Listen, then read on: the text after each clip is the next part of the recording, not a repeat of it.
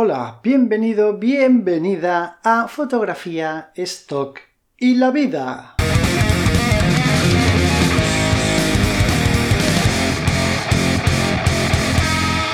Hola a todos, ¿qué tal? Bienvenidos de nuevo a un podcast del jueves en el que en esta ocasión vamos a tener una otra charla estoquera, esta vez con Nico Meniges. Hola Nico, ¿qué tal? ¿Cómo estás? ¿Cómo va? ¿Cómo va? Muy bien, bien. Oye, muchísimas gracias. Ya te lo he dicho antes, pero te lo vuelvo a decir.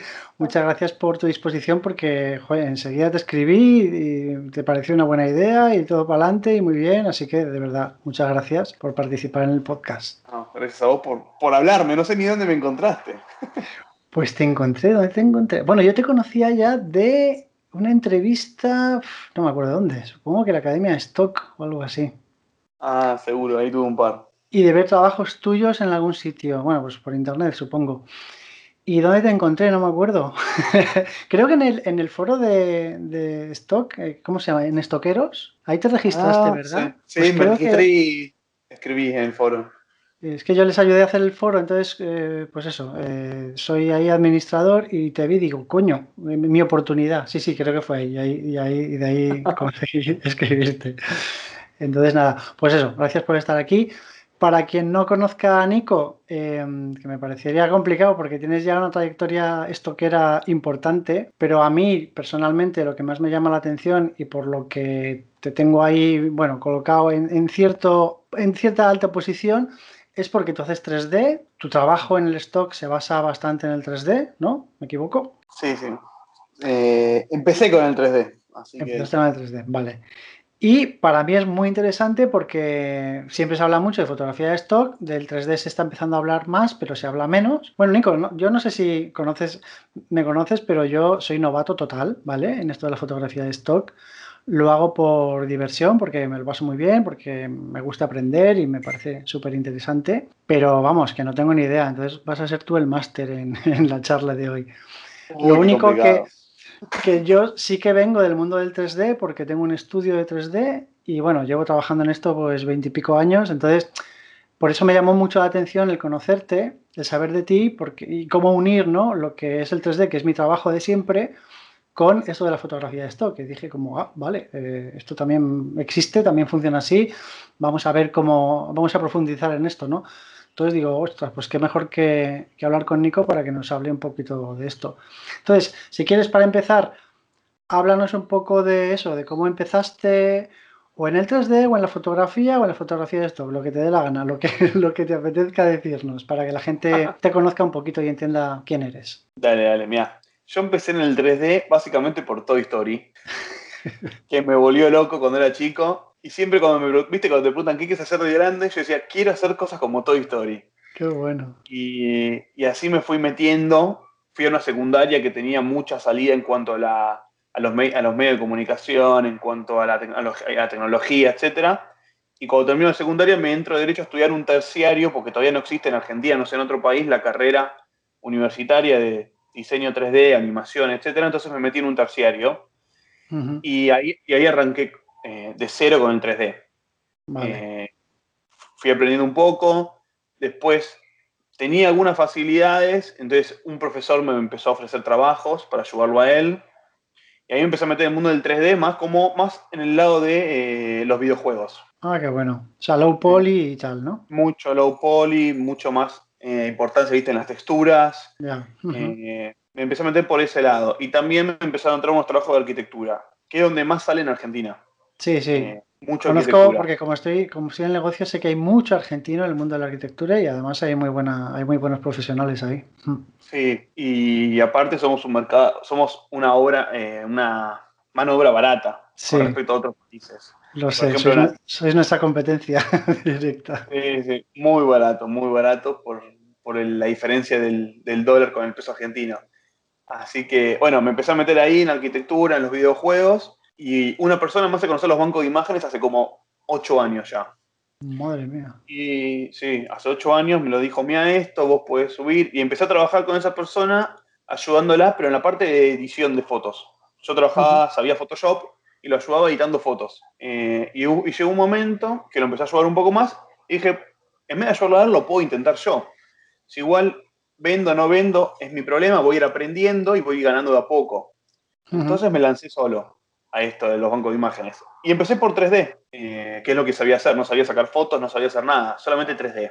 Eh, igual tampoco era muy bueno en 3D porque recién arrancaba la carrera, así que hacía cosas horribles, pero se vendían. ¿Cuánto tiempo llevabas desde que empezaste a aprender hasta que empezaste a subir las primeras imágenes? Medio año de carrera. Medio año, wow. Todo un valiente, ¿eh? Ahí. sí, sí. Eh, es que igual yo, mi, mi, pensamiento era, si me rechazan, voy a aprender por qué me rechazan. Y mientras voy aprendiendo en la carrera. Eh, yo recién estaba aprendiendo a modelar con... Yo uso 3D Max. Estaba aprendiendo lo que es el Turbo Smooth, V-Ray. O sea, era muy básico lo que podía hacer. Pero iba aprendiendo cada vez más el tema de eh, el conceptual, el qué es lo que se vende, el diseño, qué es lo que buscan los clientes. Más por más que uno sepa mucho 3D, capaz no sabe qué hacer para que se venda. Claro, Eso es lo más importante, la idea, ¿no? Eso es lo más importante. Claro, la idea, el conceptual, los colores, eh, qué está de moda, qué no. Y eso lo fui aprendiendo mientras aprendía 3D a la par. Y en esa época se vendía mucho el 3D, muchísimo. Y de, y de pronto me empezó a dar un sueldo ya para vivir, para vivir solamente los bancos de imágenes. ¿De pronto te refieres a cuánto tiempo más o menos? Y yo en esa época tenía 20 años. Sí. Ahora tengo 28. Y ya a los 21 años ya me ganaba un sueldo digno como para irme a vivir solo.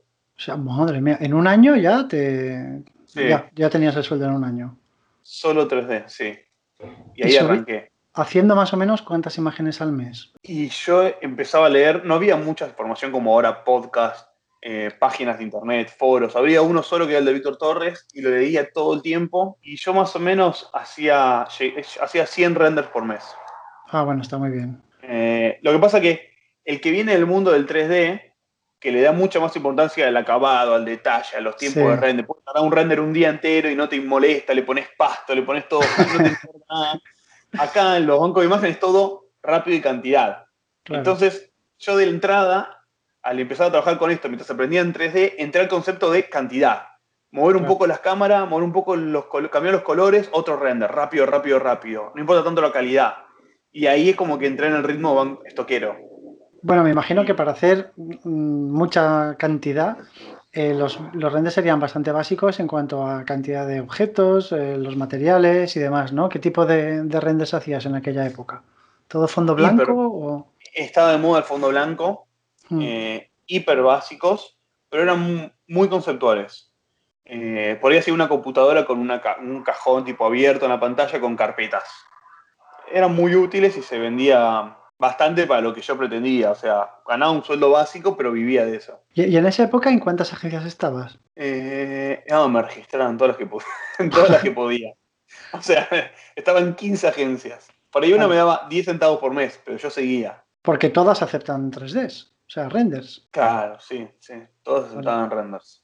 Bueno, un momento. Y videos. Que puede haber.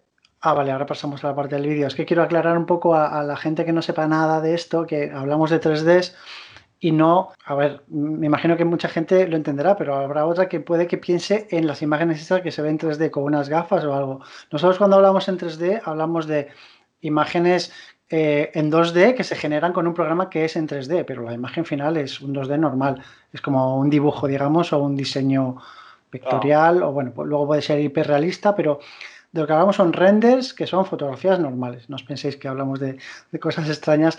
Y de antemano también pido disculpas a la audiencia si en algún momento se nos escapan entre tú y yo pues palabras de la jerga, ¿no? Que si render, VRAI, eh, low poly y esas cosas. Que bueno, que son fáciles de entender entre nosotros, pero a lo mejor la gente no, se entera bien. Pero bueno, el que tenga dudas, luego al final del podcast, que me haga las preguntas que quiera y yo como siempre responderé encantado. Entonces, porque dices que me llama mucho la atención, a ver, también para aclarar, cuando uno hace un 3D, tú generas la imagen por el ordenador y luego tienes que hacer un render, que es que el ordenador calcule esa imagen. Ese render tarda más en cuanto a mil cosas como el tamaño, la calidad de los materiales, las reflexiones, mil, mil historias, ¿no? Entonces no es como hacer una foto que disparas y la tienes al segundo. Un render te puede tardar desde media hora hasta 30 horas. Eh, me ha llamado mucho la atención el tema del vídeo porque el vídeo son 25 frames por segundo, si es que lo haces a 25 o a 30, depende, porque allí usáis NTFC, ¿no? En Argentina. Sí, sí. Entonces, claro, si un render, bueno, el tema del vídeo en 3D es, se complica mucho la cosa, sobre todo por los tiempos de render. Entonces tú también te metiste en vídeo. En ese momento me metí en vídeo, pero nunca más lo seguí por eso mismo, por los tiempos de render. Me era ah. mucho más beneficioso sacar muchos renders distintos que sacar un vídeo. Claro. Eh, pero eran todos vídeos muy simples también, ¿eh? Ya no, claro, me imagino, porque es que si no, no te sale a cuenta, pero bueno, imposible, imposible, imposible. No, o sea, para mí que lo más importante de tanto fotografía como en render es el concepto, como tú bien dices. Después de ocho años, eh, me llamó la atención, ¿no se te acaban las ideas? O sea, porque al final los conceptos vuelven un poco a repetirse, me imagino, ¿no? Sí, en un punto sí, porque uno también va haciendo lo que le funciona y lo que más o menos ya sabe que vende. Siempre trato de ver portfolio de otras personas, ver tendencias que están subiendo. Lo que cambia generalmente es la ropa, los modelos, si hablamos en fotos, ¿no? Claro. Eh, la vestimenta, eh, el tipo de modelos. Antes por ahí se usaban modelos más caucásicos, hoy en día por ahí son más afros, negros. Eh, puede cambiar esas cosas, pero el concepto es el mismo porque la publicidad busca lo mismo. O sea, una marca de celulares es una marca de celulares ahora y hace ocho años. Lo que cambia por ahí es el celular o el concepto. Hoy en día, una foto puede estar mandando una nota de voz o haciendo una. Eh, mirando la pantalla para hacer un desbloqueo facial y antes eh, usar el celular para llamar por teléfono o mandar un mensaje, pero la foto sigue siendo el mismo concepto. Eso es. Eh, es lo mismo, sí. Entonces, claro, en cuanto, en cuanto a 3D, que dices, yo qué sé, concepto, no sé, pues tecnología, ¿no? Ya te has hecho 30.000 renders de portátiles, de, móviles, de lo que sea, al final es como, ¿qué hago nuevo, no? Porque ya lo tengo todo hecho. Sí, sí. Lo que trato de hacer general, últimamente es, bueno, ya tengo todos los modelados hechos, una librería gigante. Claro, claro. Lo que trato es hacerlos hoy en día renders por ahí similares a los que hacía antes, pero en vez de fondo blanco, con fondos como está ahora más de moda, más pasteles, más monocromáticos, capaz los colores, eh, por ahí más toon, capaz, que está de moda el personaje más toon. Antes el personaje que se vendía, el tipito fondo, el, tipito blanco, sin dedos, sin nada. Sí, ese que se eh, veía por todas partes, que parecía un virus, ¿no? sí. sí. que tenía una cabeza gigante, un cuerpito, dos manos, dos piernas todo blanco y se vendía eso por todos lados. eso es. Claro, ahora por ahí se busca más un personaje más toon, con barbita, con anteojos, y por ahí busco variar los personajes, meterlos en diferentes entornos, estar variando en un poco eso, pero básicamente es repetir lo que hiciste antes, pero cambiando la, moda. Vale, pero esos personajes los modelas tú? Eh, los sí, los modelamos nosotros. Ah, hablas de nosotros porque ya has generado una empresa con esto, ¿o ¿cómo funciona? Ya tengo, ya tengo una gente que me ayuda, eh, somos algunos. Eh, por ejemplo, tengo a mi hermana que me, hace, me ayuda con los keywords, que es algo odioso para mí. Eh, mi novia me ayuda mucho, que es diseñadora gráfica en todo el tema de editar las fotos, armarlos. También subo mockups, armar los mockups en Photoshop. trabaja cosas en Illustrator, me ayuda a hacer texturas. yo trabajo más que nada organizativamente saco fotos y hago un poquito de 3D, pero poco, porque después tengo gente que me ayuda con el 3D también. Vale. Es que sí, he visto, viendo, dejaré en las notas del, si me das tu permiso, claro, eh, en las notas del podcast dejaré tu portfolio de Adobe y de, de Sater para que la gente pueda verlo, si, te parece bien. Y veo eso, que antes hacías mucho 3D, pero viendo las imágenes por las más nuevas, ahora hay foto, foto, foto, foto y, apenas hay 3D. Eh, ¿Esto por qué? ¿Por qué? Porque porque primero, fotos se puede generar mucha más cantidad que 3D. Como dijiste antes, con un clic ya tenés una foto. Entonces, de cada sesión, yo soy una persona que sube mucha cantidad y en una sesión puedo sacar 150 fotos que me sirvan. Entonces, son 150 fotos comparado con 150 renders, no es tan fácil de generar rápido. Entonces, va a haber más fotos que 3D. Y aparte, tuve un problema últimamente que el chico de 3D renunció. Entonces, me quedé sin 3D para subir y ahora estoy generando de vuelta porque tengo gente nueva que me está ayudando. Eh, y pero estoy dándole más el tema de los bancos de imágenes como Shatter. No hay tanto 3D porque le estoy dando más importancia a los mockups. Entonces los 3D los subo en otras páginas. Vale. También. Pero bueno, digamos, por, por, lo que entiendo, que un poco ya los 3D los estabas delegando y tú casi que no hacías 3D, ¿no? Últimamente. Últimamente sí, ya casi no hacía 3D. Vale. ¿Y los mockups sí que los haces tú o también los delegas? Los mockups los hago yo. Igual, los mockups es lo mismo, o sea, en cuanto a concepto, llega un momento, es que además tienes tantos, madre mía, que no llega un momento que se te agota la idea del mockup. Es decir, si es que ya, ya he hecho todo, he hecho las latas, he hecho los, los trípticos, yo qué sé, de todo, llaves, eh, vasos. No te cuesta seguir generando ideas nuevas de mockups. Sí, cuesta un montón, pero yo lo que me hice fue tipo un Excel con muchísimas ideas y conceptos eh, distintos. Entonces, por ejemplo, me puse latas, cosméticos, no sé, stickers, eh, tarjetas, de todo, almohadones, toallas, miles y miles de ideas. Y, me puse una cantidad que quiero llegar en cada idea. Por ejemplo, 50. 50 renders de la, mockup de latas. Y cada vez que voy haciendo, voy anotando. Entonces ya, hice 30. Bueno, me quedan hacer 20 más y dejo de hacer esa, esa temática. Voy a otra. Y mi idea es, con Excel, ya tener siempre una idea ahí para hacer. Claro, pero por ejemplo me dices mockups de, de latas, que por ejemplo lo de las latas me llamaba mucho la atención porque es una cosa muy sencilla de modelar y que enseguida puedes tener un render muy, muy interesante, ¿no?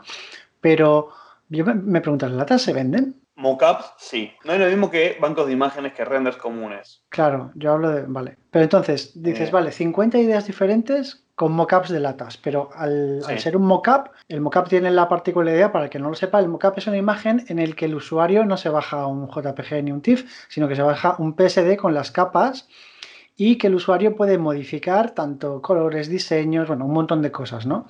depende de la complejidad del mockup, pero puedes tener mockups que sean transformables casi al 100%, ¿no? Menos la propia forma del objeto que esté ahí, el resto se puede cambiar. Entonces, siendo que el usuario puede cambiarlo todo, ¿cómo haces 50 ideas diferentes de una, un objeto sencillo como es una lata cuando ya el usuario puede cambiarlo todo? ¿Entiendes lo que te digo?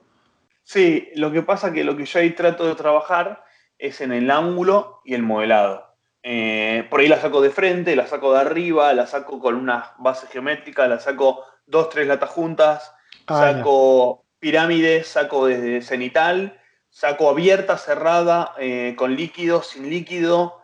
Eh, o sea, trato de buscar muchas variantes de ese objeto para aprovecharlo. Vale, vale, vale. Em, estaba pensando ahora, mientras hablaba contigo, digo, si, meternos aquí en un, en un podcast que es solo audio y no hay nada visual, que es complicado explicarle a la gente lo que es un mockup si no sabe lo que es, ¿no? Pero bueno, como he dicho, es un poco una imagen en la que el usuario puede cambiar todo lo que, casi todo lo que hay. Se pueden hacer mockups con fotografía normal, pero al hacerlo con 3D tiene mucha más versatilidad porque mantiene sombras, brillos de manera mucho más realista que una foto, ¿no? Entonces, mi pregunta es, ¿tú cuando haces mockups, el render que haces, ¿lo haces todo con un material gris neutro o el render lo tiras ya con materiales con diferentes colores y, tal? No, eh, yo mockup trabajo todo en blanco eh, y trabajo, obviamente, para explicarle a la gente, cuando se descarga un mockup, se descarga un archivo, por ejemplo, en Photoshop, con muchos layers distintos, donde puede ir apagando las capas, obviamente como dijiste vos, y customizando la escena. Eh, entonces lo que yo hago es cada objeto que está en el mockup lo saco en PNG. Para que ah. cada objeto se pueda ocultar o no ocultar, por ejemplo.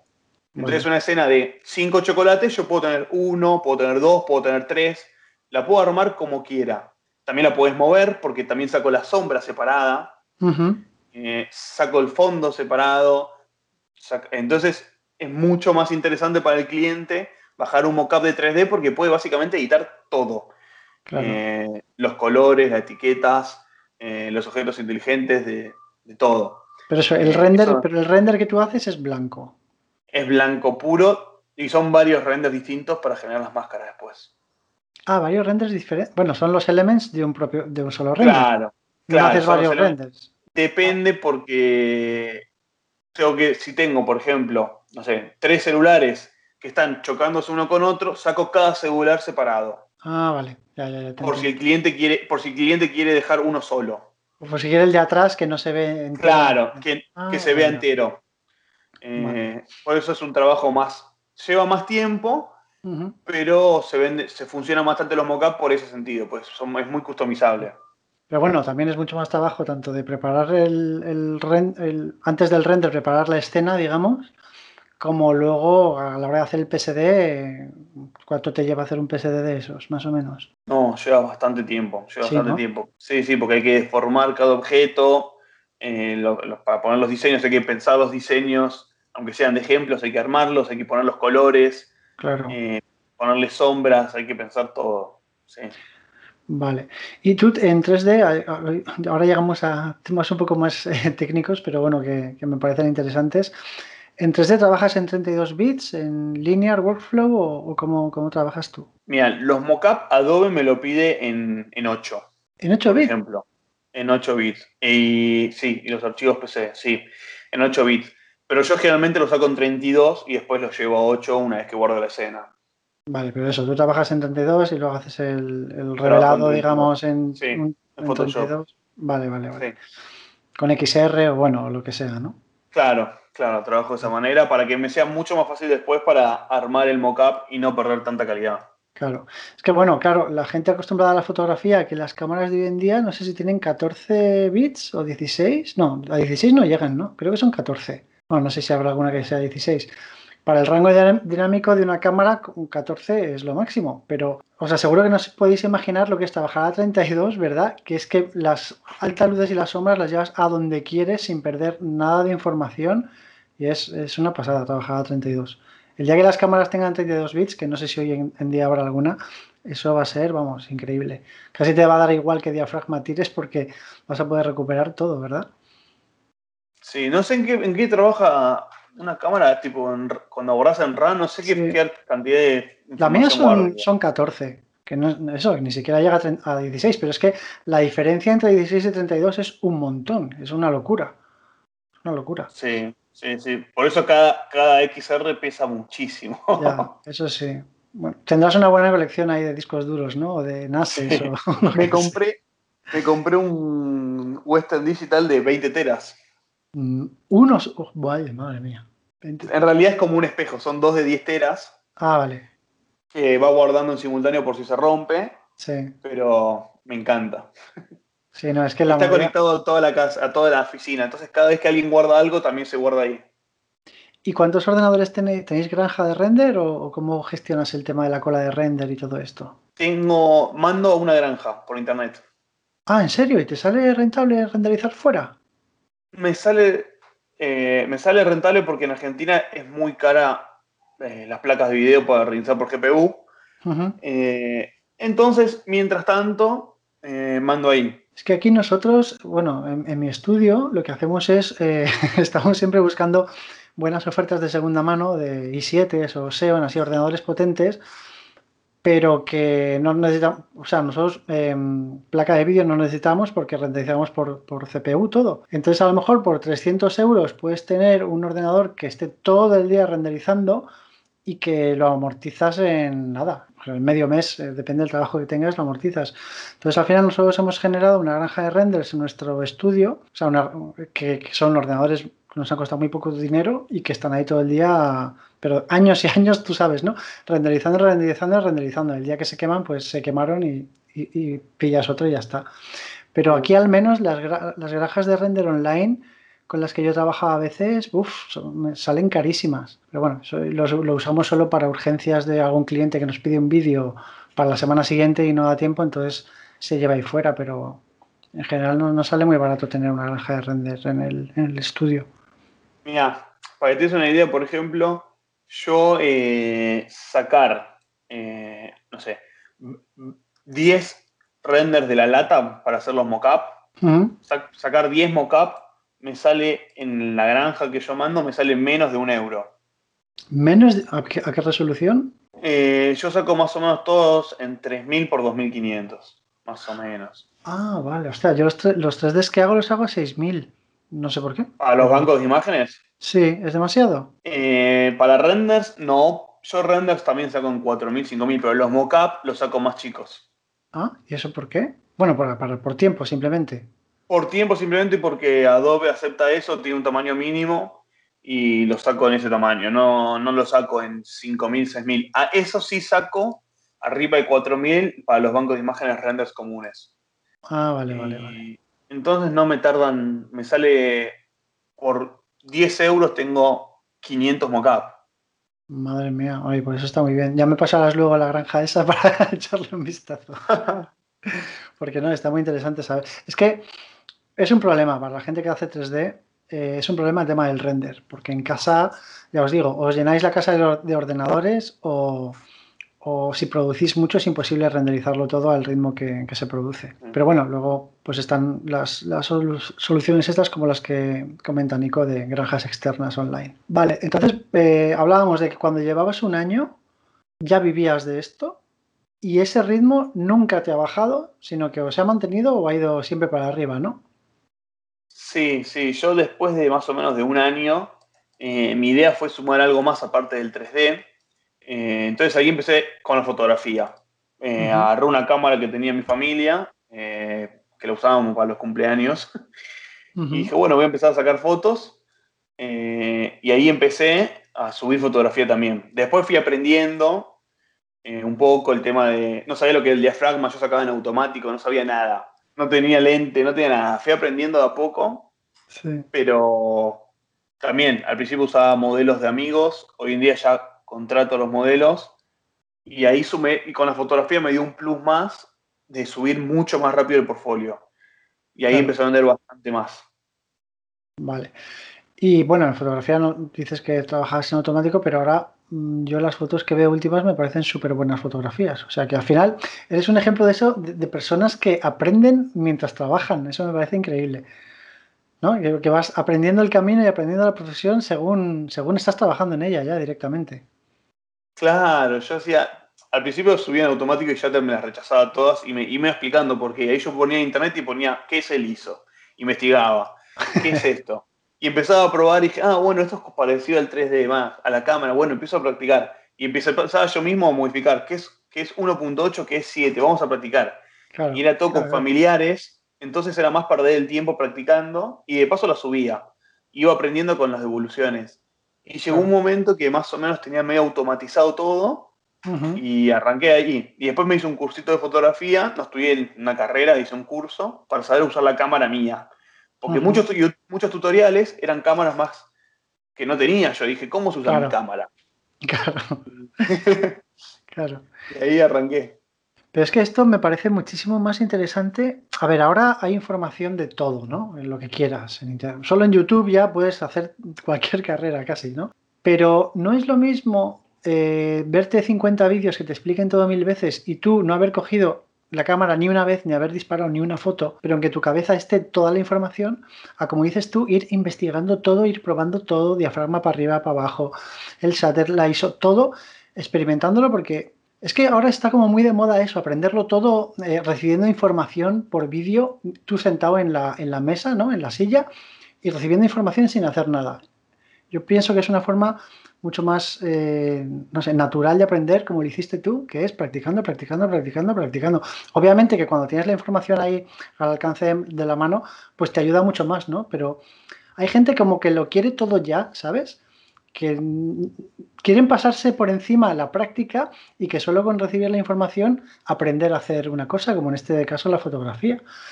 Y yo pienso que es mejor de la otra manera, como lo hiciste tú, y bueno, viendo tus fotos, pues yo creo que está, salta a la vista el resultado de alguien que entiende la fotografía al 100%, ¿sabes? sí, todavía me, todavía me cuesta, hay muchas cosas que no sé, por ejemplo, todavía no aprendí a usar un flash, no tengo un flash, pero aprendí lo suficiente como para manejarme los bancos de imágenes hmm. y yo creo que después lo que me costaba, una vez que aprendí a usar la cámara, era guiar a los modelos.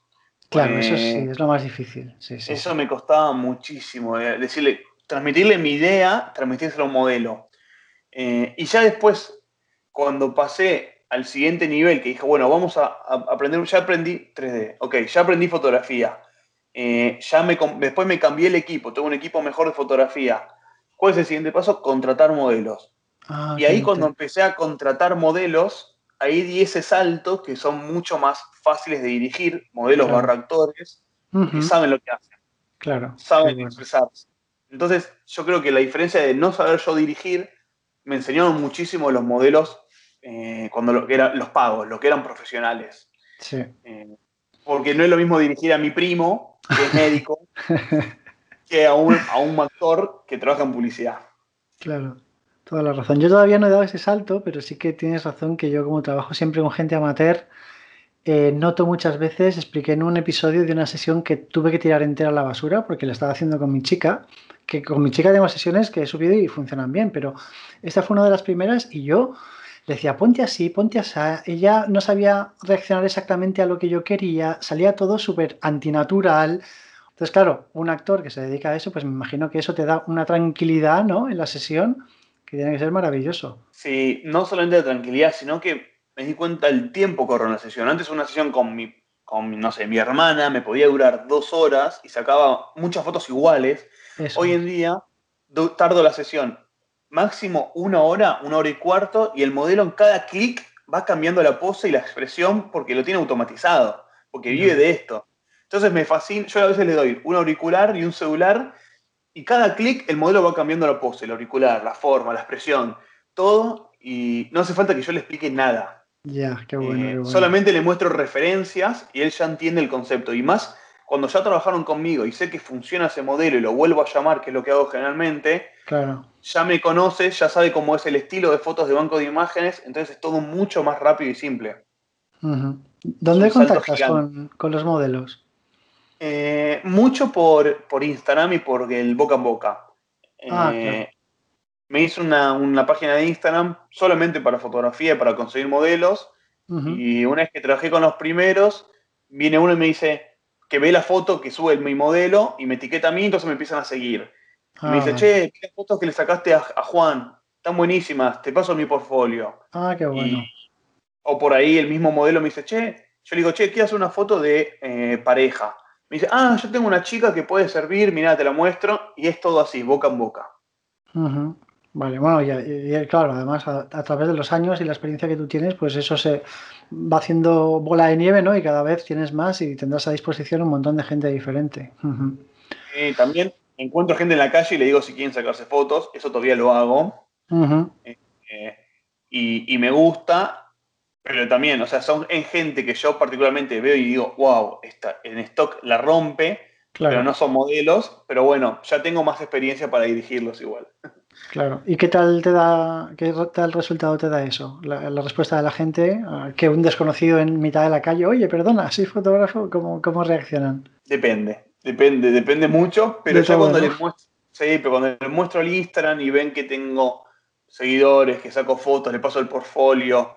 Generalmente la primera sesión que hago con una persona que encuentro en la calle es al aire libre, nunca lo voy a llevar a un departamento o un lugar cerrado. Claro. Eh, y le digo, y vení con, vení con amigos, no tengo ningún, no hay problema. Trato de que sea todo más ameno, entonces eh, muchos terminan aceptando generalmente y les gusta. Tienes tanta experiencia y, tanto, pues eso, tanto bagaje en esto que se, o sea, la cabeza me bulle con 25.000 preguntas y cosas, te lo juro. Pregunta, pregunta. Ya no sé, es que me vienen tantas cosas. Bueno, no quiero soltar el 3D, pero vamos un poquito con, con la fotografía de stock en general.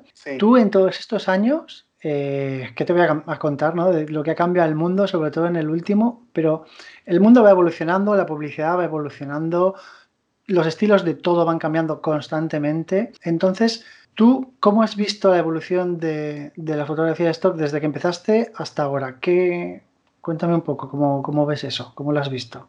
¿Y, cómo crees que, a dónde crees que vamos ahora en los próximos años? Yo el cambio más grande que vi, que todavía no se terminó de hacer, o sea, todavía hay tiempo para producir ese tipo de contenido, es que pasamos de un contenido mucho más modelado, mirando a la cámara, posado, a el natural puro. Antes eran mucho más modelos mirando a cámara, eh, haciendo un gesto, tipo el pulgar arriba, sonriendo, siempre sonriendo.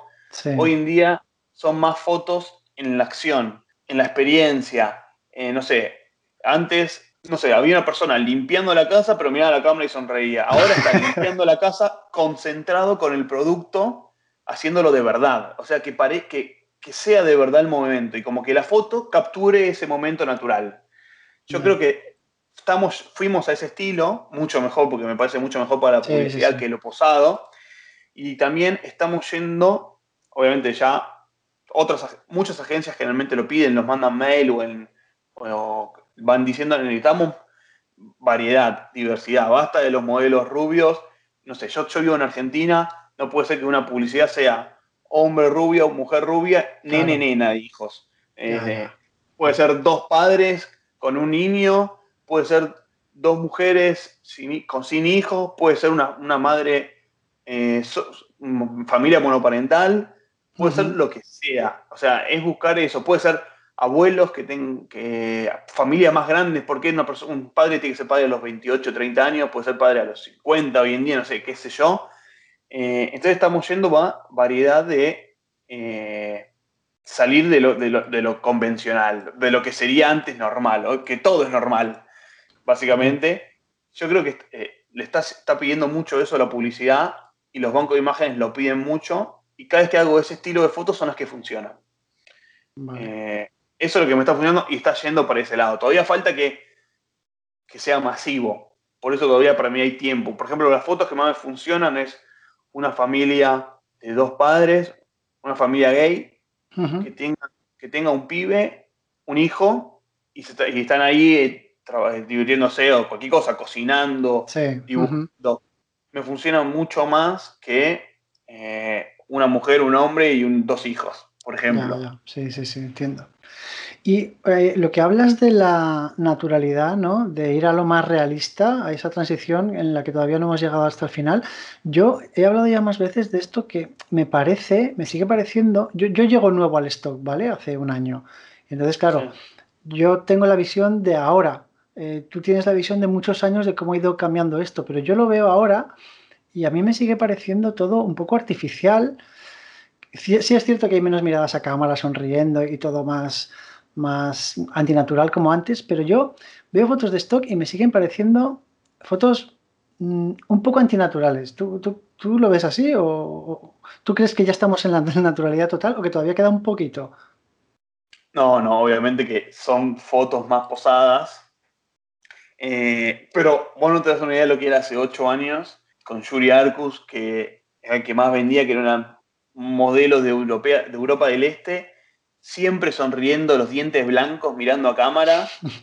Por ejemplo, antes las fotos que más se vendían de oficinas era cinco personas con los brazos cruzados, mirando a cámara, todos sonriendo, de traje. Hoy en día buscas una foto de oficina y es por ahí gente más eh, mirando papeles, escribiendo, debatiendo, eh, más informal. Eso para mí lo que cambió. Todavía falta que sea más natural, pero yo no sé hasta qué punto más natural va a ser claro. cuando cuando en definitiva sigue siendo publicidad lo que se está vendiendo. Vos estás vendiendo para que un cliente la compre y la use como publicidad. Claro, es esa es la cosa, como nadie quiere vender su producto, su servicio o su empresa, al fin y al cabo, con una imagen que digamos moralmente mala o algo así, yo creo, o sea, nunca va a llegar a que las fotos haya gente seria o a no ser que estés hablando de, algo concreto, ¿no? De seriedad o de algo triste, pero al final la publicidad siempre te va a pedir felicidad y sonrisas, ¿no? Que es lo que quieres, o sea, lo que quieres vender es eso, al fin y al cabo. Por mucho que evolucione el estilo de fotografía, al final siempre vas a querer personas felices y sonriendo, que no siempre es muy realista, ¿no? No sé, estamos ya a lo mejor entrando en cosas un poco filosóficas, pero, pero yo lo veo un poco así. No, es que tenés razón. Y yo creo que eh, si vos apuntas algo más creativo, más realista, más natural, te, vas por ahí a ir a un banco más macro, como Stoxy, que lo puede tener, que apunta más a eso.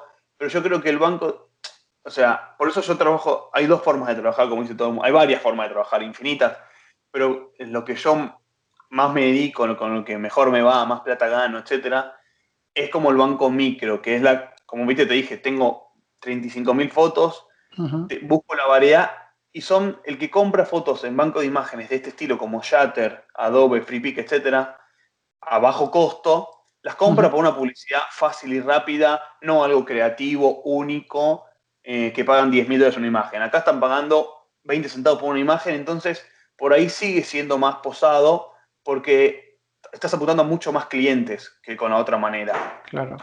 Eh, entonces, yo por eso digo que no va a dejar, si vos, si vos sos un cliente que es una imagen posada, eh, no posada, bien única, te, te, vas a ir a un banco más macro que lo vas a tener. Acá vas, va a tener una línea de, de, modelaje porque es más low cost. esa es la diferencia que yo veo entre micro y macro. No sé si me expliqué. No, no, yo creo que de verdad siempre es el eterno, la eterna discusión micro-macro, micro-macro, micro-macro. Y creo que lo has explicado perfectamente. O sea, yo creo que has dado en el clavo. Entonces, además, tú orientas todas tus ventas a micro, no estás en ninguna agencia de macro. No estoy en ninguna agencia de macro. Entré a Western, eh, tenía pensado empezar a producir contenido más macro.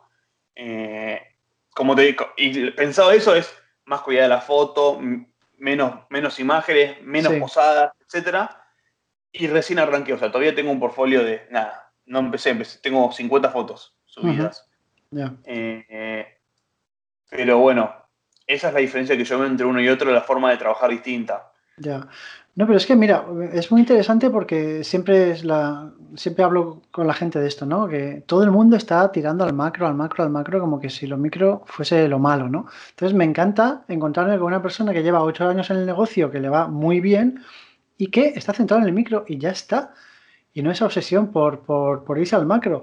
Estás únicamente con micro y te va de maravilla, ¿no? Yo siento que hay público para todo que vos hagas fotos micro no significa que seas small fotógrafo, significa que hagas foto para un, para un público. Lo que tiene que ese público es muy masivo. El que paga 5 mil dólares una foto puede ser Apple, puede ser Nike, puede ser clientes más chicos o una publicidad única, pero generalmente todo lo que, la mayoría del contenido que vos ves en internet, en publicidades, en YouTube, en historias de Instagram, en la calle, todo lo que veas contenido rápido, siempre va a ir al micro. Por eso yo defiendo este estilo de fotografías. Y aparte se sigue vendiendo muy bien. Es más, las personas que yo conozco de este ambiente estoquero que más plata ganan están todos en micro. Vale, oye, muy interesante. Este es el punto culmen de este podcast, yo creo. De verdad, porque me, gusta, me gusta escuchar esto, ¿eh? De verdad. Yo me estoy estaba eso, llevando un poco personalmente la inercia de todo el mundo al macro, ya haciendo mi página web, pensando si cómo está entrar en Western, todo el rollo. Pero otro día hablando con, con Manu Padilla, otro chico con el que, se publicó el jueves pasado el, podcast, me planteé el eso, de decir, ¿por qué no me quedo en el micro sin comerme más la cabeza, trabajando mucho, trabajando constante, trabajando lo que sé que funciona? Y me olvido y, ya está. Y entonces, no sé, me estás animando tú también con, esta conversación a, apoyar esa estrategia, a ver qué tal, ¿sabes? Eh, ¿Tú hay alguna, eh, bueno, eh, en micro no hay agencias que puedes trabajar también en exclusiva, ¿no? Como iStock y no sé si habrá alguna más. ¿Tú trabajas en exclusiva para alguna o, no? En micro. No, no trabajo en exclusiva y ese es uno de los beneficios que, me, que creo del micro, que yo por ejemplo, vos decís, bueno, quiero entrar a no a Offset, estás a un banco de esos, ese banco le llegue malo, no vendes o te matás haciendo sesiones para que estén ahí, que se venda una vez. Claro. Y es como, no, le veo tanto sentido con el micro que subo a 10 agencias distintas, las fotos se venden millones de veces. El otro día creo que llegué a mi foto un millón y medio, un millón quinientas mil imágenes vendí. ¿En serio? Y, sí, más o menos. ¿En una agencia o sumando todo? Por ejemplo, en FreePic tengo más de 800.000 imágenes vendidas. Madre mía. Y entonces yo ahí digo, el macro no es todo lo que lo maravilloso. O sea, obviamente, yo siento que el macro es más ego que otra cosa para mí. Sí, sí, estoy de acuerdo, estoy de acuerdo. Es como, ¡guau! Estoy en Stocksy, ¿no? Y es como todo el mundo ya te ve como el dios de la fotografía.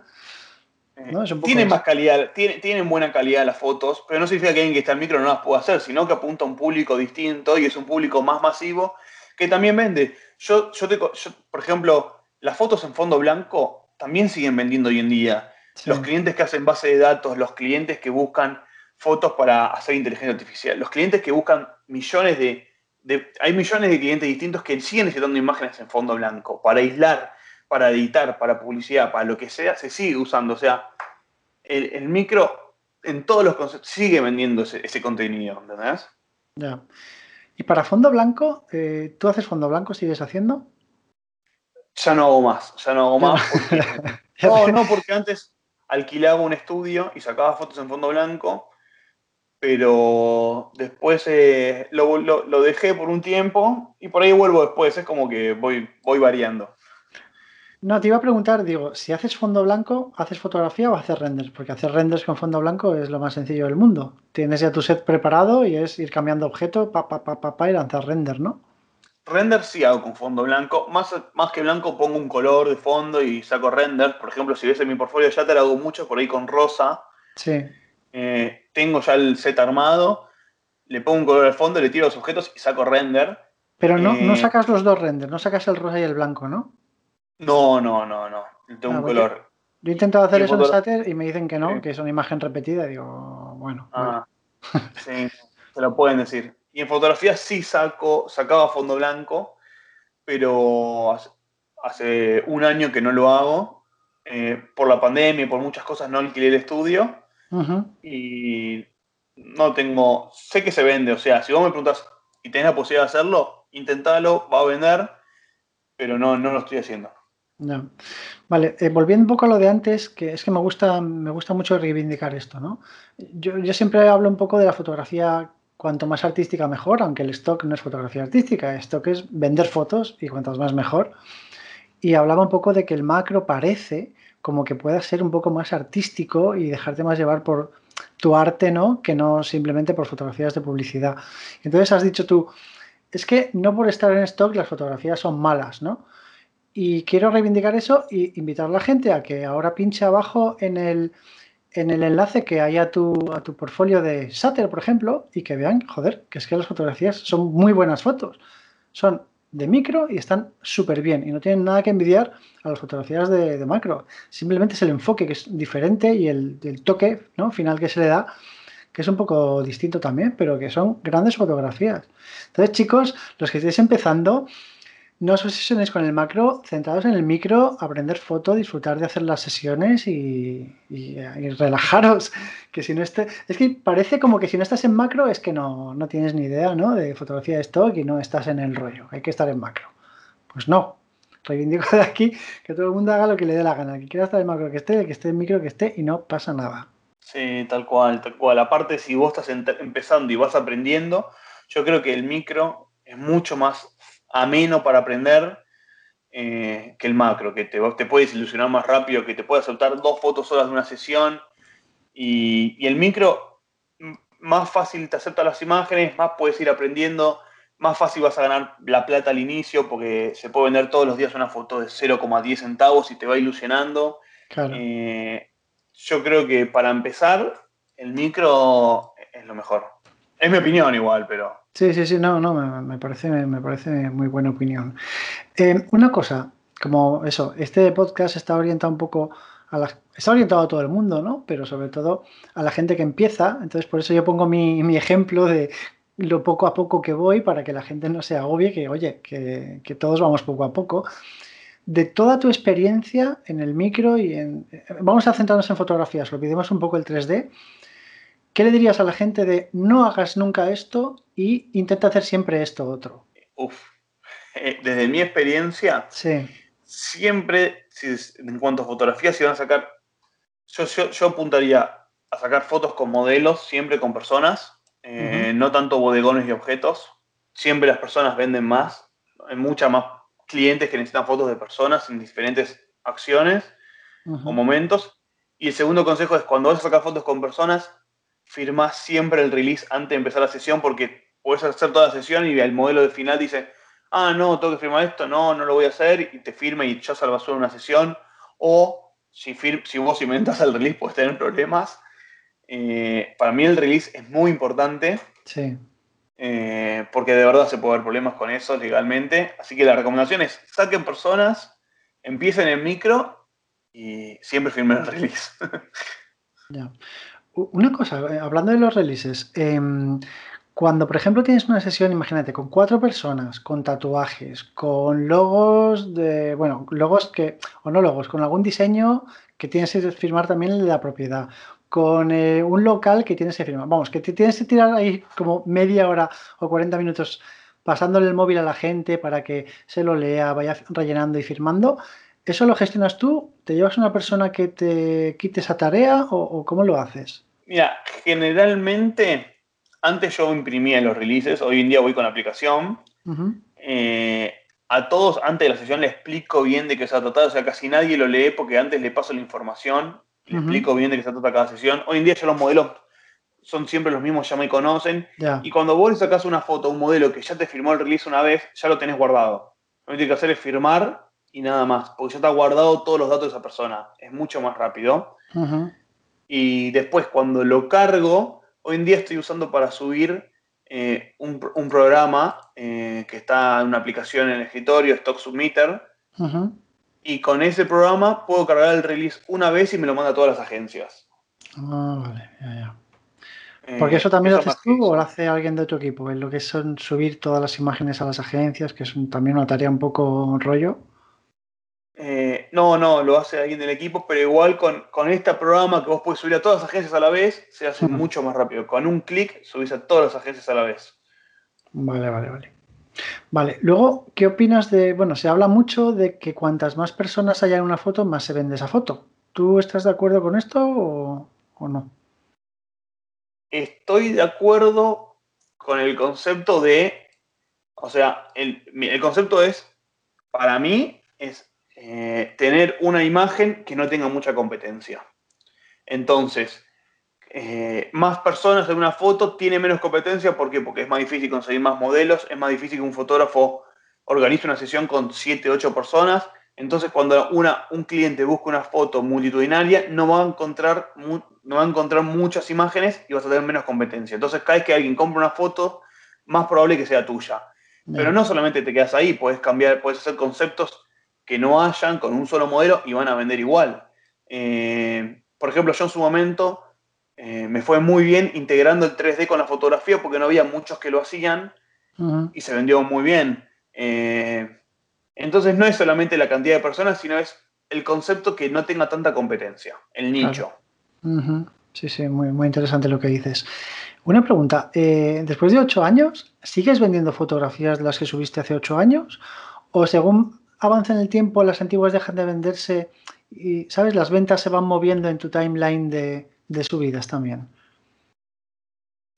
Eh, dejan de venderse todos los días, por ejemplo, como cuando están en su auge después de medio año, que se están en el mejor momento y se venden generalmente todos los días.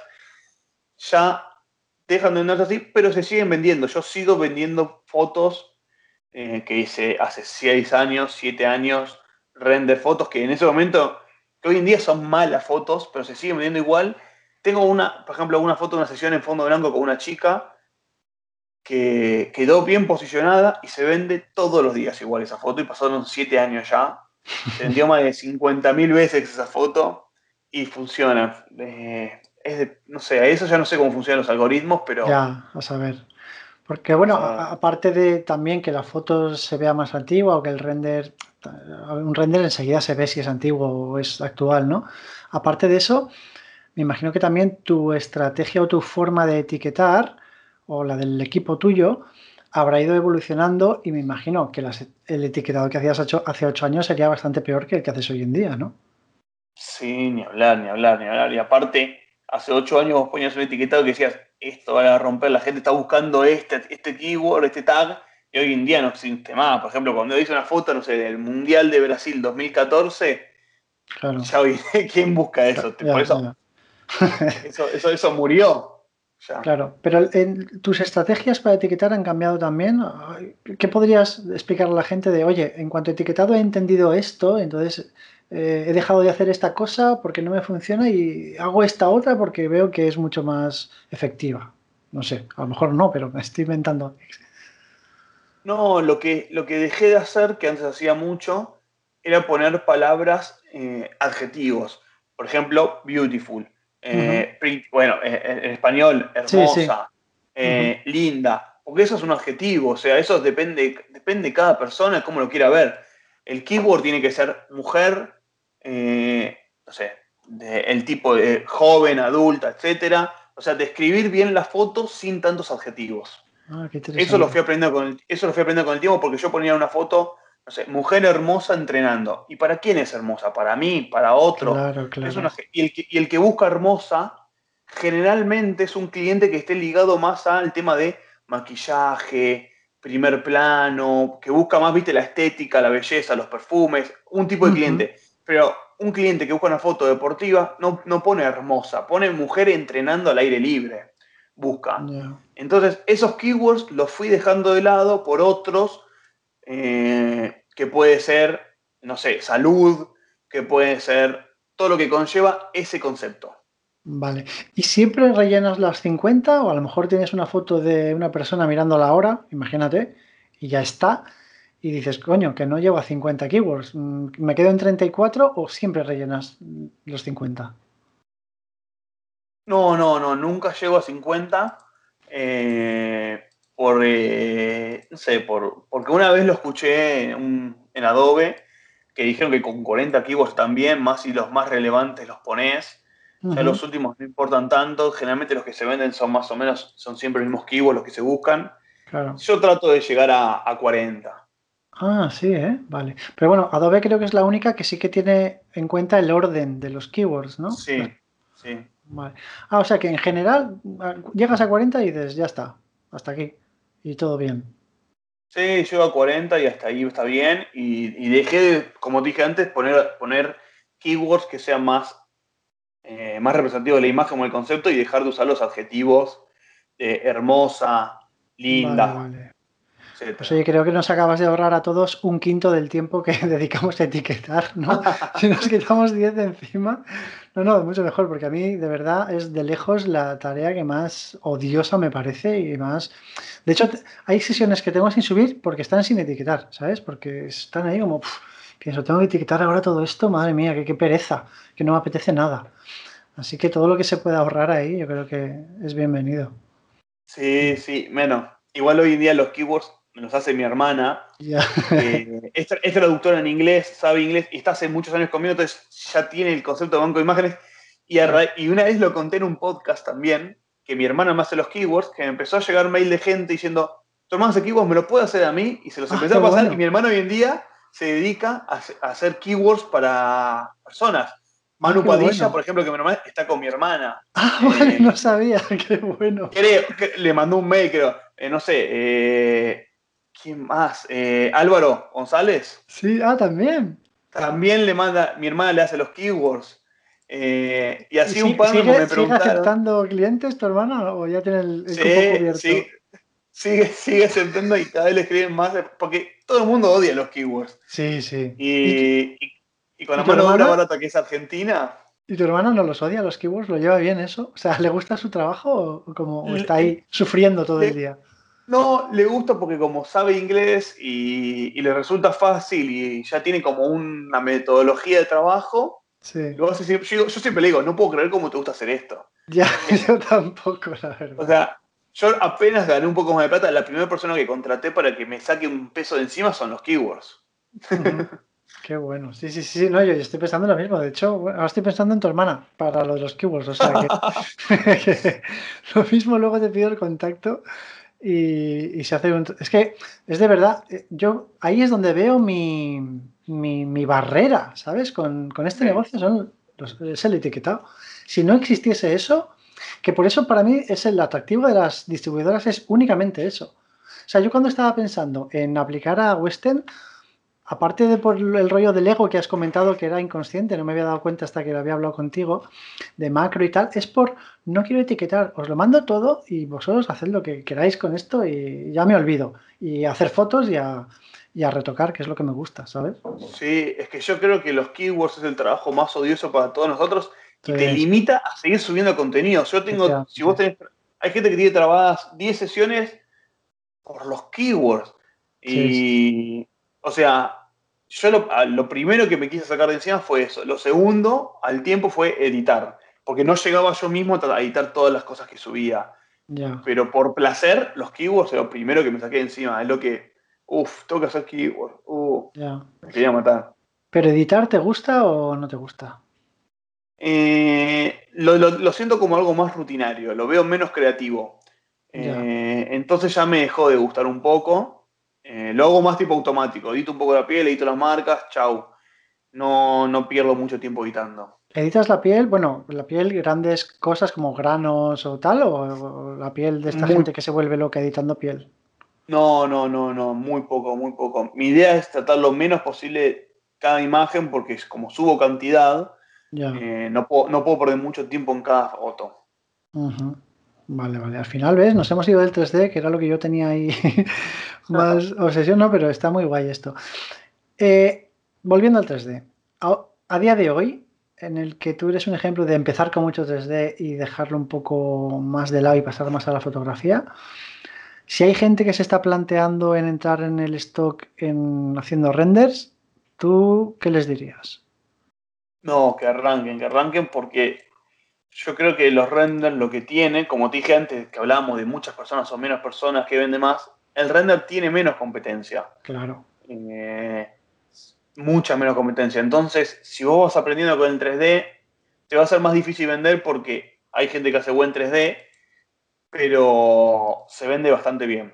O sea, yo en cantidad vendo más 3D que fotos, aunque tenga el doble de fotos. ¿Qué, balance más o menos de fotografía y renders tienes? ¿El doble de fotos que de, renders? O? Mira, yo tengo más o menos 10.000 3Ds en Shutter y tengo 22.000 fotos. Tengo el doble, literalmente. 10.000 renders. sí, sí, pero vendo mucho, mucho 3D y eso que hace más de un año que subo muy poquitos. Vale. Muy pocos. Vale. Bueno, la gran pregunta, ¿qué agencias recomiendas para vender 3D? Porque me imagino que habrá algunas que no vendas casi nada, ¿no? Sí, hay muchas que ya voy dejando eh, por, el, por el tiempo y por la ganancia que me da, pero Shutter, en cuanto a, vendo mucho 3D en Shutter, vendo muy bien 3D en Adobe, en FreePic, es lo que más vendo, Igual hoy en día mi mayor ganancia son los mockups. Eh, ahí estoy en Creative Market y Adobe Template y Elements. ¿Creative Market cuál es? es, como, es como, es una plataforma que se puede subir cualquier tipo de contenido y vos le pones el precio y puedes subir hasta colecciones, puedes subir eh, como un packaging de 20 renders de un concepto de una. ¿Y en Adobe, Adobe normal? No, Adobe... Adobe normal vendo fotos y 3D y Adobe Templates vendo los mockups.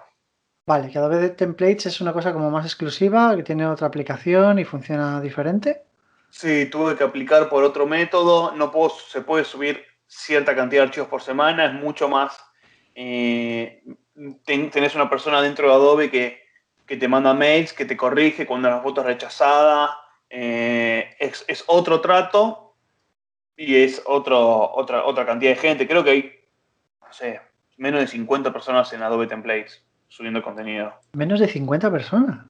Sí, sí, hay menos de... Sí, sí, sí, no hay muchas personas y hay menos de 10.000, no sé, no sé, menos de 50.000 mockups seguro. Pero, y, los precios de venta cuáles son? O sea, ¿son a nivel macro o...? No, a nivel micro. el mismo precio, la misma comisión, pero al tener tan poca gente y al tener mucho menos contenido Adobe, se vende mucho más. Ya, pero me, resulta súper extraño eso que me has dicho de que haya tan poca gente eh, ahí de contribuidor. No, entiendo la estrategia de Adobe para que haya tan poca gente ahí. No sé. Es que, es que no tienen no tienen forma de, revisar el contenido tan rápido. Es más, por ejemplo, yo mandé, todas las semanas vos puedes mandar hasta 25 archivos, por ejemplo. Eh, y, y, no tienen el personal necesario para revisar esos archivos. Por ejemplo, a veces los tengo dos semanas y todavía no me los aprueban. Eh, entonces están trabajando en eso porque tienen poco personal para mantener esa plataforma de template. Pero ya ahí puedes subir renders, pero puedes subir también, por ejemplo, modelos o no? No, renders no se sube. En template se sube en lo que es mockup, lo ah, que es InDesign. Vale. Eh, mockup, InDesign. ¿Y modelos también o modelos no? No, eh, no, no, no. Eso es, los, vos decís tipo 3D, tipo Turbo Squid. Sí, sí, venta de modelos. Hmm. Eh, no, eso no, eso lo tiene, eso es otro trato con Adobe, que lo hacen ellos mismos. Vale, y ahí no te has querido ni meter nunca, ¿no? A vender modelos. No, no, no, no me metí nunca. Eh, tengo alguno que otro en Turbo Squid, en CG Pierce. Vendí alguno que otro, pero no, no es mi fuerte. Eh, manejo muy. Lo mío es más lo conceptual, más que la calidad del 3D. Sé usar ZBrush, sé usar varios programas, pero no es mi fuerte. Vale, vale, vale. Y luego, mira, te quería hacer una pregunta, eh, que lo expliques así por encima, tampoco quiero complicarte mucho la vida, porque es algo que a mí personalmente me ha parecido muy complejo de entender, de hecho, todavía no lo he entendido, y he visto en foros y sitios que la gente está también igual de mareada que yo, y es cómo aplicar a Envato, porque Envato es como que tiene mil sub, subpáginas, ¿no? Que este está en Envato Element. Tú estás en Envato, ¿no? Estoy en Elements, sí. Eso, Elements. Entonces es como si Envato no sé qué. Envato tiene como. ¿Cómo, funciona eso? Y, luego una vez yo probé a subir un archivo y era por cada render tenía que hacer una miniatura de no sé cuánto, una, un poco más grande de no sé qué. O sea, rellenar un formulario gigante para subir un único render. Yo decía, esto no, no sale a cuenta, es un poco extraño. ¿Pero vos estabas subiendo en Elements o en Photodune ahí? No lo sé. O sea, no lo sé. Era como. Ah. Me parece súper confuso lo de Envato. Entonces, a ver, no, no quiero que te pongas ahora aquí a explicarlo en profundidad, pero. Eh, ¿Cómo funciona esto de Envato? Es muy confuso. Yo entré a través de Photodune, que es como la plataforma de ellos tienen de fotografías. Sí. Eh, apliqué ahí y entré. Y, y, yo ahí cargaba las fotos, las cargaba por FTP eh, y al tiempo, la persona que estaba ahí adentro me dice, che, Nico, vimos tu portfolio en FreePig o en otro banco, me dice, vimos que tenemos mockup, ¿querés subirlos? Se venden mucho mejor y vas a ganar mucha más plata. Eh, le dije, bueno, voy a probar y ahí me pasó otro link eh, de, que se llama Elements Contributor. Y ahí es como mucho más fácil entender Elements porque te dice cuánto ganás día a día, mes a mes, hay gráficos puedes subir contenido y ahí es donde vos puedes subir los archivos mockup. Eh, pero tú entré a través de Photodium. Sé que hay gente que aplicó a Elements directamente y después de medio año nunca le respondieron. vale, o sea que tuviste bastante suerte ahí, ¿no? Tuve suerte porque entré de la fotografía y porque ya estaba dentro con la fotografía. El que entra directamente aplicando a, al, al, formato que quiera es muy difícil entrar, puede estar más, más de medio año.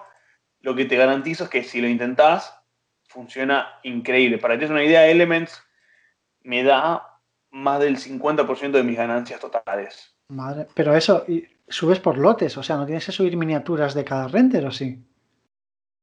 Eh, de los mockup te piden, eh, es medio pesado subir mockup, lo tengo que admitir, te piden tres imágenes distintas de un, rend, de un mockup, por ejemplo, te piden un formato 3x2 de tanto por tanto, un formato preview de 1000. Eso te piden. Eh, lo que yo hice fue generarme los archivos automáticos en Photoshop. Eh, un archivo en blanco del tamaño que me piden, un archivo en blanco de otro tamaño que me piden. Y lo que hago es arrastrar el render ahí y lo acomodo. Chao. Eh, en vez de entrar a cada archivo y achicarlo, porque si no es insoportable. Sí, sí, sí. Es que yo, yo, me, yo vi eso y dije, aparte de que no entiendo nada, sí que tengo que hacer esto por cada uno, me vuelvo loco. No, no, no. no. Peor, que etiquetar casi. sí, es que eh, te lleva tiempo, pero tengo que admitir que eh, vendo, vendo el, es el 50% de mis ganancias, de verdad. Y luego el, el, resto que se te va entre Adobe, Shutter y FreePic, ¿no? Eh, sí, justo el otro día me hice un, Excel de cómo fue el primer trimestre del año, para que te des una idea. Y el 92% de mis ganancias vienen de Element, Shutter, FreePic, Adobe. Vale. ¿De tus ganancias totales o, de 3D? No, no, totales. Entre fotos, 3D y mockup. el 92% de esos cuatro bancos. Después viene un poquito ahí más abajo Canva, Creative Market y iStock y después el resto es los demás bancos que me dan el menos del 1%, como Bigstock, Dreamstime, eh, Pond5, Handstock, Deposit, 1, 2, 3. Y eso sigue subiendo, bueno, ya estás ahí por inercia, ¿no? Pero no, te, has, no te has planteado decir, bueno, voy a dejar de subir esos sitios y me voy a quedar con las que me dan, como tú dices, el noventa y tantos por ciento de mi sueldo. Sigo subiendo por inercia porque me resulta fácil subir, pero cuando me planteo en qué tengo que mejorar o qué podría hacer, por ejemplo, no sé, en Bigstock, si yo gano el 100% más de un mes a otro, es menos que yo gane el 1% más de un mes a otro en, Elements. Entonces no, me, no apunto a crecer en esos bancos. O sea, si esos bancos lo que más se vende es eh, fondo blanco, no produzco pensando en Bigstock porque sé que lo que aumente en Bigstock no me influye en mi ganancia. Ya. Yo creo que hemos hablado un poco de todo. Eh, si tú quieres eh, seguir la conversación por otro lado o, lo que quieras. Dale, yo no tengo. A mí me gusta siempre hablar de, este mundo, me gusta porque, como siempre uno está encerrado en su casa trabajando. Ya. Eh, no sé, no es que salgo a la calle y digo, che, vos te dedicas a esto, sí, dale. ¿Y cómo hace? Porque no hay nadie que lo haga. Entonces no hay que echarlo tanto todos los días sobre los bancos de imágenes. Así que no me molesta. Ya. Porque tú, eso, o sea, toda la gente que conoces que hace stock y tal, ¿es gente que conoces online o tienes, no, tienes a nadie real en tu círculo que, haga lo mismo, ¿no? Bueno, aparte de tu hermana, que es una experta en etiquetado. No, no hay nadie real, o sea, más allá de mi círculo, que es mi pareja, mi hermana, los que trabajan conmigo. E intenté meter a algunas personas en esto como diciendo, mira, puedes vivir de esto, ganar muy buena plata, trabajas de tu casa sin horario, sin presiones, sin clientes, que es lo peor que existe en el ah, mundo. Sí, sí, sí. Eh, sin nadie que te moleste. Vos haces, si se vende o no se vende, vas mejorando y ya vas a encontrar tu estilo, tus tiempos. Si querés dormir la siesta, vas a dormir la siesta. Eh, intenté convencer a muchas personas que empezaron en esto, pero se frustraron porque tardaban en empezar a encontrar ganancias. Claro, es que... Eh, y esa es la, la primera traba, en llegar a los, no sé, mil dólares por mes. ¿Cómo hace? Ya. Bueno, eh, dedicándote 100%, mm, a ver, cuesta, pero yo pienso que. Yo, siempre lo digo, yo tengo súper pocas fotos subidas, tengo muy poco tiempo para hacer stock y, y aún así veo los resultados claramente. Digo, si eso es cuestión de, con el poco tiempo que dedico, gano tanto, multiplicando el tiempo que dedico, voy a multiplicar lo que gano. Es que está clarísimo. Entonces, dedicándote 100%, si puedes dedicarte a esto como tu negocio principal, yo creo que es cuestión de tiempo que, que empiezas a vivir de esto. Pero bueno. Sí, pero tampoco, tampoco lo que, lo que te, lo que te, lo que te, el beneficio de esto, lo bueno que tiene esta metodología de trabajo que me gusta es que no necesariamente te dedicarte full time, hay gente que se dedica part time, hay gente que se dice, bueno, lo que gano esto lo gasto en las vacaciones. Claro, claro. Eh, tenés mil formas distintas. Yo me dedico full time, me gusta la, forma de vida de esto que me permite viajar cuando quiero, no, tratar con clientes que los odio. Eh, así que lo, uso full time, pero conozco gente que lo hace con las fotos de con, lo que gana y con lo que no se va de vacaciones o compra, cambia el equipo. Claro. La computadora que también está bien, es válido. Sí, sí, eso es. Lo que pasa es claro, para la gente que lo hacemos en, un tiempo libre o en tiempos, en huecos que tengamos en nuestro tiempo, lógicamente los resultados van a llegar más tarde y van a tardar más. Por eso, que, la gente no, no, se agobie o no se frustre porque los resultados llegan tarde, porque esto es una, una cosa lenta y ya está. Una cosa, eh, tú, eh, claro, tú ya tienes tu empresa montada alrededor de esto, bueno, sois un equipo de gente y tú, como bien dices, eh, en el camino vas aprendiendo qué es lo que más se vende y lo que intentas hacer es replicar, esa, o no replicar, sino producir en función de ese contenido que más se vende. Cuando ya llevas tanto tiempo y estáis subiendo tanto tipo de contenido cada día, ¿cómo haces para hacer un seguimiento de de tus propias fotos y saber cómo van cambiando las tendencias y qué es lo que más se vende hoy en día. En cuanto a conceptos y todo eso. Sí, eso cuesta un poco. Lo que yo, eh, ya en, una época yo más o menos tenía un seguimiento más exhaustivo de lo que vendía. Tenía, hay una aplicación que se llama MicroStocker con KR, que vos puedes crear colecciones y vas agregando, cada vez que se vende una imagen en un banco de imágenes, te le agregas esa colección, entonces vos pones, no sé, 3D, fondo blanco. Y vas agregando ahí, y cada vez que se vende una imagen 3D fondo blanco, se te la agrega ahí.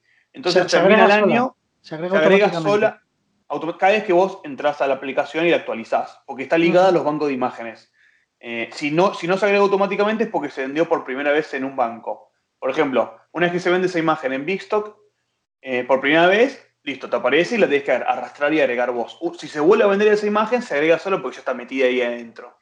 Eh, entonces, llegaba a fin de año y yo decía, bueno, a ver, eh, dos familia en un departamento se vendió tanto. Personas haciendo deporte se vendió tanto. Y más o menos me ayudaba. Ya hoy en día eso lo dejé de hacer un poco. Lo que yo trato es pensar ideas y conceptos, muchos repetidos, muchos no, buscando variantes viendo también referencias de lo que suben otras personas y decir, bueno, el año que viene voy a producir este contenido. Y mi idea es siempre, no sé, lo que voy a subir el 2022 lo saco este año. Yo a partir de junio empiezo a producir contenido. Sin, sin saber si se va a vender, no se va a vender y qué va a pasar. Yo en junio saco fotos. Empiezo a sacar fotos, 3D, lo que sea. Y en enero los empiezo a subir. O sea, yo ah, tengo todo el año adelantado. Para que te una idea. O sea, yo durante, no es que tengo que producir para subir en el día. Yo hoy ya sé la imagen que voy a subir en octubre, en noviembre, ya tengo todo distribuido. Ya. Pero en realidad es una, eh, rueda que no para. O sea, tú estás claro. imágenes todos los días y produciendo todos los días, solo que vas seis meses adelantado, ¿no? Tienes un claro, a mí es dar un año adelantado. Entonces yo hoy me puedo de vacaciones, no importa, porque yo sé que la foto que tengo para subir mañana, el mes que viene, el otro. Yo si saco una sesión hoy, generalmente no la subo toda de una, sino la distribuyo y tengo carpetas que dicen enero 2022, marzo 2022, abril, junio de 2022. Y ya estoy preparando para el año que viene. Eh, no voy día al día, entonces ya llega un momento que más allá de si se vendió o no se vendió, lo que yo busco es crear ideas nuevas que no saqué antes o modificar un poco el concepto. Si hice una persona haciendo deporte, mujer, ok, hago un hombre. Ya hice el hombre, ok, hago una pareja haciendo deporte. Ya hice deporte, bueno, que hagan yoga. Bueno, que vayan a un gimnasio. De ese concepto, buscar variantes de las que no hice para seguir subiendo contenido, pero no busco, eh, no voy pensando día a día si se vendió o no se vendió. Yo creo el concepto, voy agregando a la base de datos. En algún momento se va a vender, no importa. Vale. ¿Y haces el eh, seguimiento de los modelos para decir este modelo me vende más o este modelo no me vende nada o, no? Eh, no hago tanto seguimiento, eh, pero lo, que pasa que al principio lo hacía y dije, uy, este modelo vendió mucho, lo voy a volver a sacar la foto y después no funcionó tanto. Entonces me doy cuenta que es un mix entre el modelo, el concepto y el momento en que subí la imagen, la sesión. Ya no, no, no es tan influyente. Obviamente un buen modelo va a vender, pero no es tan influyente que si lo saco en otra, en otra sesión va a vender también. Vale, no, no es tan importante. vale. Claro, es importante, pero no es lo que te garantiza que se vaya a vender la, nueva sesión. Vale. Pues eh, bueno, no sé, tengo 100.000 preguntas más, pero yo creo que ya está bien por hoy. Eh, nada, eh, si quieres eh, darle algún consejo a, los que están empezando de algún, en algún sentido, pues bienvenido sea. Y si no, no pasa nada. No, yo creo que el consejo que puedo dar, que, que investiguen, que entiendan bien el concepto de stock, de la producción, por más que sean fotógrafos profesionales, que tengan un estudio de 3D, de diseño y lo que sea, no es lo mismo que vender imágenes en banco de imágenes. Entonces, si no venden, que no se frustren y no piensen que no sirven para eso, sino hay que encontrar el concepto y, el, la estética para que eso funcione y va a funcionar y se va a vender. O sea, no se bajonen por vender en un mes un dólar, sino que vayan creciendo el portfolio hasta llegar un momento que se va a vender todos los días muchas imágenes y se, vive bien de esto. A mí me gusta. o sea, es el concepto, el kit de la cuestión, ¿no? El concepto. sí, el concepto y la cantidad, claro. Muy bien. Pues oye, mm, muchísimas gracias por... Te, juro que creo que has dado un montón de información súper útil. A lo mejor a ti no te lo parece porque como es tu día a día y tu vida normal, ¿sabes? Que es lo que estás viviendo durante todos estos años, pues dices, pues tampoco. Pero te juro que creo que has dado mm, grandes claves. A mí me has hecho cambiar ciertas cosas en mi, la estrategia que tenía pensada para el futuro, en cuanto sobre todo a la gran guerra esta de microstock, macrostock. Y yo creo que esto le puede servir a un montón de gente para, yo qué sé, pues para entender un poco, al final lo que queremos es expandir las mentes del stock, ¿no? Que la gente tenga cada vez las ideas más claras y que cuando se pongan a, producir, pues que, no duden y que vayan ya a tiro hecho y que les funcione muy bien. Entonces, mm, Nico, de verdad, muchas gracias y gracias por atenderme tan rápido, por estar tan predispuesto, por esta charla y por favor, eh, a los oyentes, pasaros a, visitar el portfolio de Nico porque es flipante. O sea, la cantidad es brutal. No había visto nunca un portfolio tan grande de nadie conocido. Es espectacular. Y luego que encima es muy bueno. Entonces podéis pasaros ahí horas y horas y horas cogiendo ideas y, viendo cómo, cómo, es la trayectoria ¿no? de una persona que, vive de esto. Entonces nada, muchas gracias y, nada, cuando quieras volver aquí, aquí tienes tu casa, ¿vale? Gracias por invitarme. Eh, es, está bueno charlar de esto y ojalá le sirva a otra persona que está empezando y que, y que la ayude. Seguro, estoy, convencido de que sí, ya verás. Pues nada, eh, chicos, eh, gracias por todo. Nos vemos en el episodio del lunes que viene. Un saludo y hasta luego.